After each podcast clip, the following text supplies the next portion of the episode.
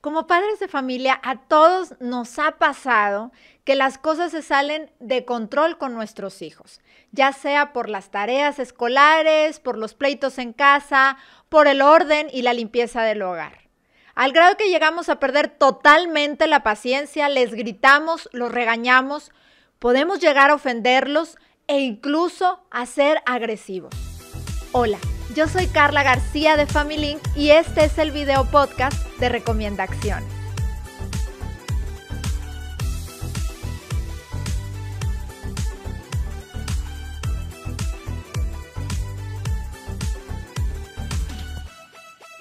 Y bueno, en esta cuarentena nos ha ocurrido que realmente las circunstancias han sido muy diferentes a nuestro tradicional día a día. Hay mucho agobio, ya llevamos muchísimo tiempo encerrados el tema de la convivencia en casa, los pleitos entre hermanos, el orden en el hogar y sobre todo cómo se terminó el ciclo escolar, que era de manera virtual, era a distancia, el estrés de las tareas, los exámenes, las evaluaciones o proyectos finales fue algo que realmente trastocó nuestras vidas.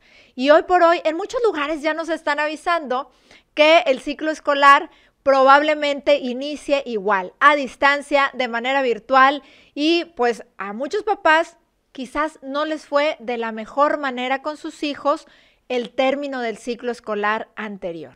Y esto va generando estrés porque hay lugares donde ya hay reactivación económica, los papás tienen que involucrarse en sus trabajos de manera normal, no necesariamente a distancia, y pues genera todo este estrés de qué va a pasar con la educación, la formación y el aprendizaje de nuestros hijos. Quisiera transmitirte que no solo en tu caso, en muchísimos hogares ya se están viendo los papás en esta circunstancia de iniciar el ciclo escolar de manera virtual y a distancia, observando la desesperación y la gran lucha por tratar de explicarle a sus hijos cómo realizar alguna tarea escolar, por intentar que les quede claro algún concepto de matemáticas o de ciencias y cuando esto no pasa, pues existen roces.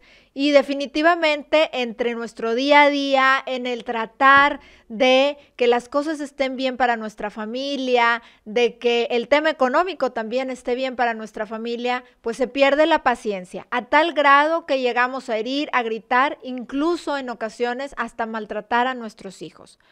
Lo que te tengo que decir es que hay que parar hay que pensar que realmente como padres somos los únicos que les podemos enseñar a nuestros hijos a ser mejor persona. Hay que detenernos y pensar que ninguna materia académica realmente le va a enseñar a nuestros hijos a cómo gobernar su carácter en momentos de tensión, a ser una persona que no hiera a los demás, que aprenda a solucionar los conflictos y que no pierda esta conexión con los suyos y con la gente que realmente le interesa. Y en muchos casos incluso vale mucho más la pena hacer un alto y decir, este concepto mejor lo explicamos después, cuando ambos estemos en un mejor momento emocional, tanto yo para explicar el concepto como mi hijo o mi hija para ser receptivo a la información que le estoy brindando. Porque en un momento de tensión, realmente su cerebro no va a estar captando de la mejor manera esta información nueva que está tratando de procesar.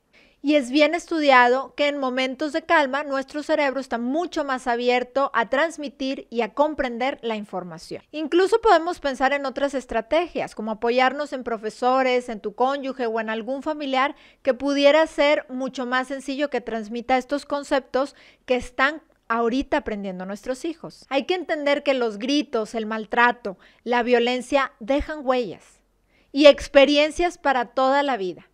Si la manera en que hoy estás tratando a tus hijos no te gustaría que ningún extraño los tratara así, quiere decir que no estás tan de acuerdo en esta actitud o comportamiento que tú mismo estás teniendo con ellos. Por eso te quiero dar estas tres recomendaciones para estos momentos. Primero, detente y respira profundo. La respiración profunda hace que nuestros signos vitales, los cuales se alteran en un momento de tensión, regresen a la normalidad. De ser posible, aléjate de la circunstancia que te está alterando, cierra tus ojos e intenta poner tu mente en blanco. Número dos, no sigas enfrentando la situación que te está molestando en ese momento y que está alterando tu estado de ánimo. Por ejemplo, si es el explicarle a tu hijo alguna tarea académica, pues bueno, dile que estás alterado, que estás molesto en ese momento, que van a realizar una pausa para pensar realmente cómo resolver esta situación. Y por último, una vez que estés más tranquilo, si heriste o dañaste a tu hijo, pide una disculpa y vuelve a empezar. Para un hijo ver que sus padres son humanos y que al equivocarse deciden hacer frente a sus errores y corregir el camino, son enseñanzas para toda la vida. Tus hijos agradecerán y admirarán mucho más a un padre y a una madre humildes que aceptan y que intentan corregir sus errores, que a padres perfectos e inalcanzables. Soy Carla García de Family Link y esto fue Recomienda Acción. Te esperamos en nuestra próxima emisión.